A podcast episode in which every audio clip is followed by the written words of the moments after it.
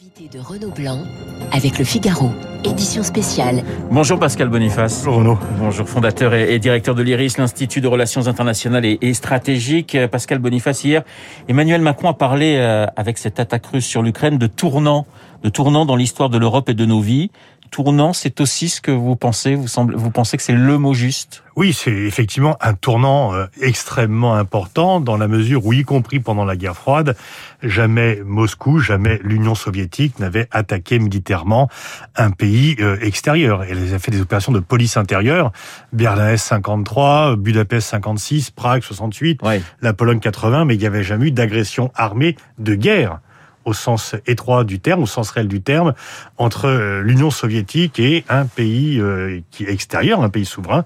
Donc c'est une première. Alors Kiev, euh, des explosions ont retenti encore ce matin. les habitants vivent dans, l'angoisse et, attendent malheureusement l'arrivée des, soldats russes dans les heures qui viennent. Mais pourtant, vous dites, Pascal ou Boniface, que, que Poutine a, a commis une erreur de calcul, une grave erreur de calcul. Il semble pourtant maître du jeu face à l'impuissance des Occidentaux. Alors oui, effectivement, dans la mesure où les Occidentaux avaient annoncé à l'avance que quoi qu'il se passe, ils ne feraient rien, il y avait une fenêtre d'opportunité. Mais on peut, on peut se demander s'il n'est pas rentré dans un bourbier, euh, parce qu'il y a déjà de nombreux morts des deux côtés, du côté ukrainien, mais également du côté russe. Euh, les Ukrainiens une véritable ont des, résistance. Voilà, ils ont des armes anti-chars euh, qui semblent assez efficaces, et euh, bien sûr, les pertes humaines vont malheureusement s'aggraver. Il y a déjà des protestations en Russie, d'ores et déjà, avant même que le bilan des morts russes soit important. Il il y a euh, un Russe sur deux qui est opposé à la guerre. Il y a des protestations et dans les milieux intellectuels, les contacts que j'ai pu avoir, les gens sont choqués. Les, gens sont choqués par cette décision à Moscou. qui leur paraît incompréhensible, effectivement, qui leur paraît être une erreur euh, dans l'intérêt même. Et là, je parle non pas dans une perspective occidentale, mais dans l'intérêt national de la Russie. Il y a la peur de l'isolement, la peur d'être coupé, pas tellement de l'Europe, mais aussi du reste du monde. Il n'est pas certain que la Chine aide autant que cela la Russie. On va y revenir. Et donc, euh, Kiev et l'Ukraine pourraient être un bourbier pour euh, Poutine, ce qui viendrait quand même euh, finalement gâcher l'héritage historique qu'il veut laisser. Ça veut dire qu'il y a un petit peu le spectre de, de ce qu'on a connu en 79 avec l'Afghanistan qui est dans, dans les têtes des Russes oui, bien sûr. Euh, c'est quand même un souvenir euh, traumatique important, puisque, y compris à l'époque, il y avait déjà des protestations. Des protestations par rapport au nombre de morts. Euh, les, les, populations n'aiment pas voir des cercueils de soldats revenir pour des causes qui leur paraissent incertaines. C'est différent de mourir pour défendre le territoire national de la mère patrie que pour une intervention extérieure. Surtout dans un pays où la démographie est faible. Alors, quand, on, quand, quand Poutine parle justement de nazification pour, pour évoquer le, le le régime de Zelensky. Est-ce que les, le russe de la Russie, si je puis dire, croit Vladimir Poutine alors il y aura toujours une partie des Russes qui le croiront euh, dur comme fer avec la foi du charbonnier, mais au-delà, euh, bien sûr, c'est beaucoup plus. Il y a quand même des Russes qui sont informés. Il y a quand même des Russes pour qui les mots ont un sens. Et même s'ils n'aiment pas, pas beaucoup le pouvoir ukrainien, ils savent, ils savent bien.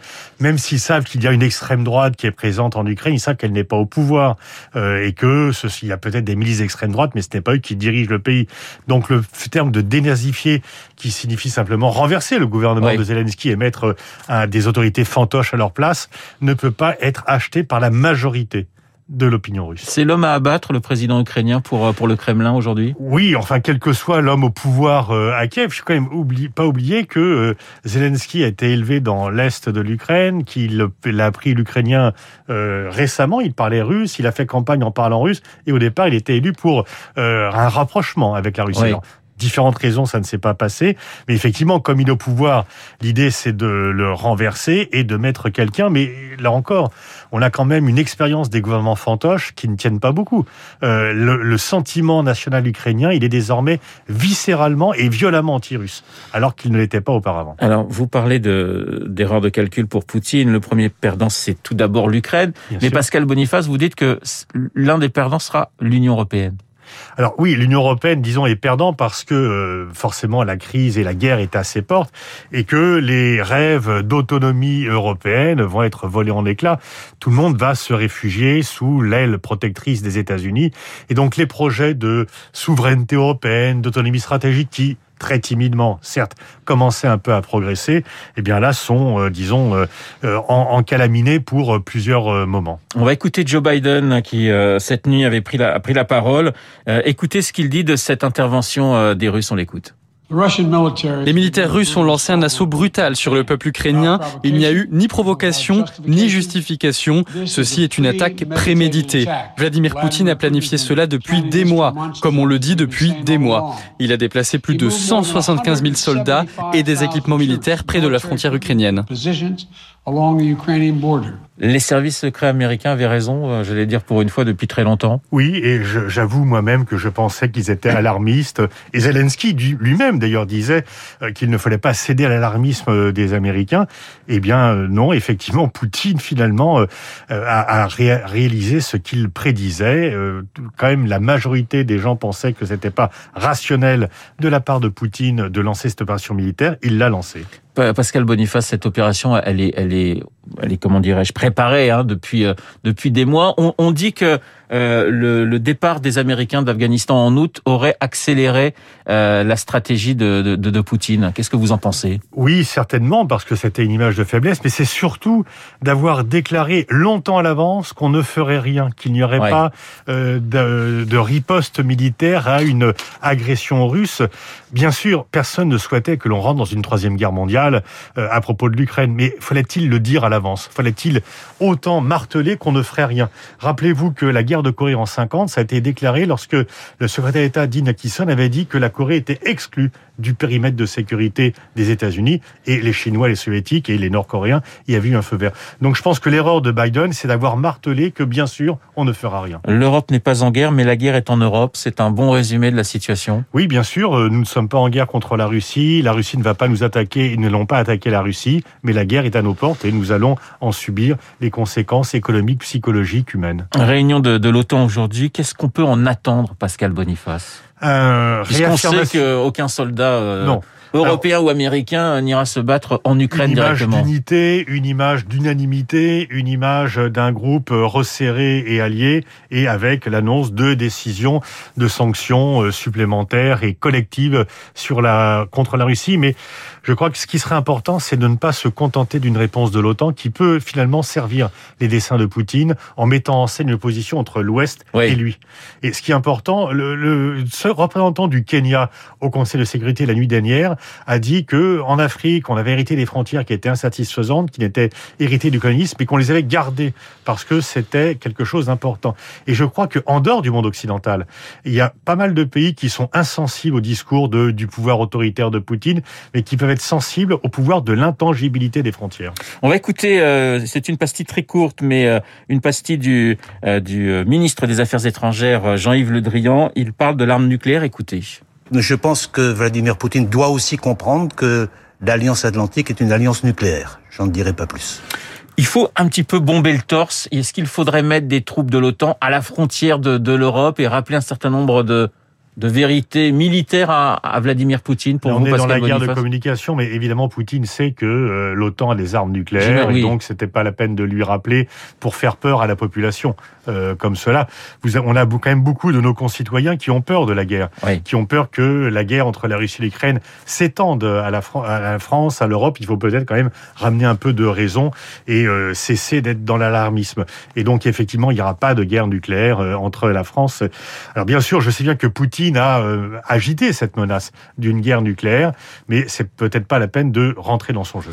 Des explosions cette nuit à Kiev, des soldats russes aperçus dans les faubourgs de, de la ville, euh, selon plusieurs sources. La capitale sera aux mains des Russes dans les heures qui viennent pour vous, Pascal Boniface? En tout cas, il y a ça va dépendre de la guérilla des, des, des, Ukrainiens? Oui, alors en fait, la guérilla va aussi surtout commencer une fois que les Russes seront dans Kiev.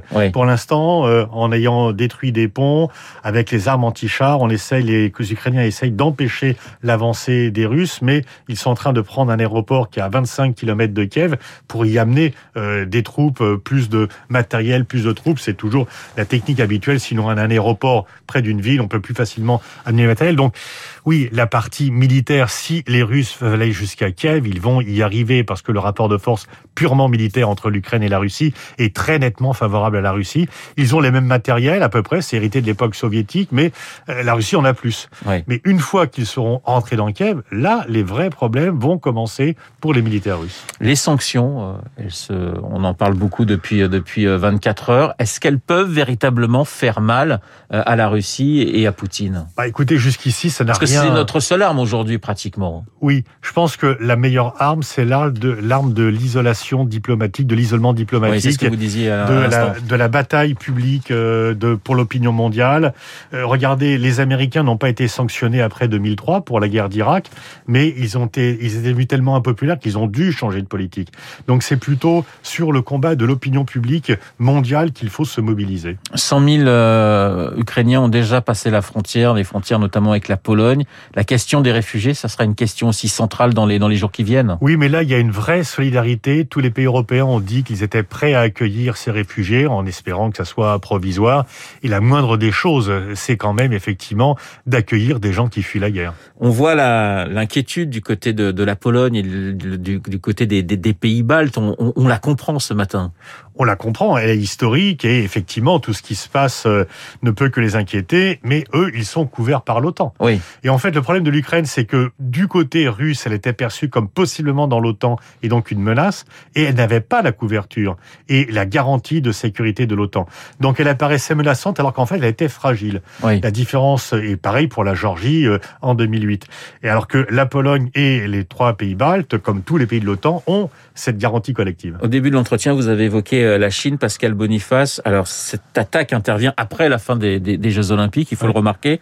On connaît les, les nouveaux liens hein, qui euh, qui lient, euh, qui, qui, que veulent développer euh, Pékin et, et, et, Moscou. Pourtant, on sent tout de même la la Chine un brin embarrassée par cette Tout histoire. à fait, parce que la Chine insiste très régulièrement sur l'intangibilité des frontières et euh, la lutte, enfin, et le, le fait de, de, ne pas modifier les frontières, parce que pour elle, Taïwan, c'est dans ses frontières. Oui. Et donc, ils n'ont pas envie que.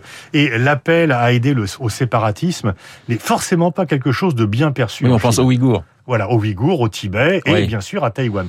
Donc tout ceci euh, est, est vraiment déplaisant pour les Chinois. Ce qui par contre les avantages leur plaît plus, c'est euh, la- la- l'affaiblissement perçu des États-Unis, incapables d'arrêter Poutine, et surtout le fait que les Russes vont se tourner vers eux, mais en position de demandeurs encore plus qu'auparavant parce qu'ils seront affaiblis. Et donc ils vont pouvoir établir une nouvelle relation avec la Russie sur des bases nettement plus avantageuses pour eux. Et ça signifie, quand on voit l'attitude de Biden par rapport à l'Ukraine, que du côté de Pékin, on se dit, mais il n'interviendra pas non plus si on attaque Taïwan? Alors, comme il ne l'a pas dit officiellement, contrairement à l'Ukraine, il y a un peu une méfiance et les Chinois connaissent aussi le coût de la guerre. Ils sont beaucoup plus, ils sont quand même prudents. Ils ne se lancent pas dans des guerres. Ils ne sont pas lancés dans des guerres depuis 1979.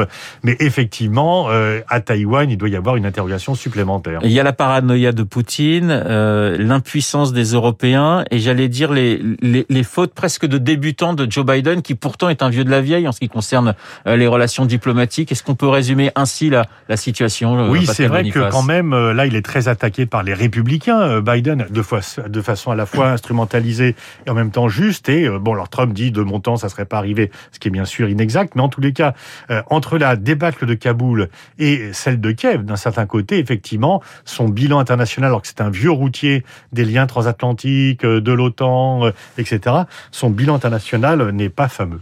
La Russie, euh, à terme, euh, elle sera de plus en plus isolée.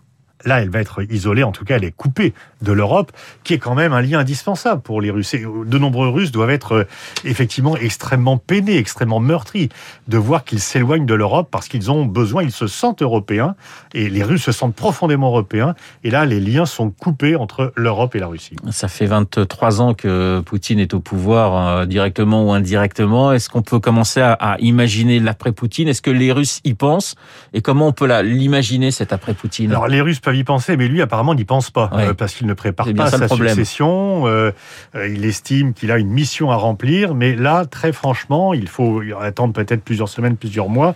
Mais ce qu'il vient de faire sera une tâche extrêmement importante sur son bilan. Et une fois encore, pas au niveau droit international, droit de l'homme, etc. Ça, ils s'en fichent un peu, mais au niveau de, du statut de la Russie dans le monde. Pascal Boniface, même si vous le rappeliez juridiquement, l'OTAN n'a pas à intervenir, nous n'avons pas d'accord. Est-ce que vous avez tout de même le sentiment qu'on abandonne les Ukrainiens? Bah, On les a abandonnés. On les a abandonnés parce que euh, on a considéré, on les a à la fois poussés à ne pas appliquer totalement les accords de Minsk, à résister aux Russes, euh, sans vraiment leur donner les moyens de le faire avec une aide militaire, etc. Euh, et donc, euh, bon, les, disons qu'effectivement, il y avait des propos très mal euh, et très agressifs ou très testostéronés de soutien à l'Ukraine et rien de concret à côté. Mais une fois encore, effectivement, personne n'avait envie de mourir pour Kiev. Mais le problème, c'est qu'à force de le dire à l'avance, les Russes ont compris qu'il y avait une fenêtre d'opportunité à saisir. Merci Pascal Boniface d'avoir été ce matin dans le studio de Radio Classique, le fondateur et le directeur de l'IRIS, l'Institut de Relations Internationales et Stratégiques. Je vous souhaite une excellente journée. Il est 8h30. Euh, dans un instant, nous allons retrouver euh, Charles Bonner pour l'essentiel de l'actualité. Vous écoutez Radio Classique. Avec la gestion Carmignac, donnez un temps d'avance à votre épargne.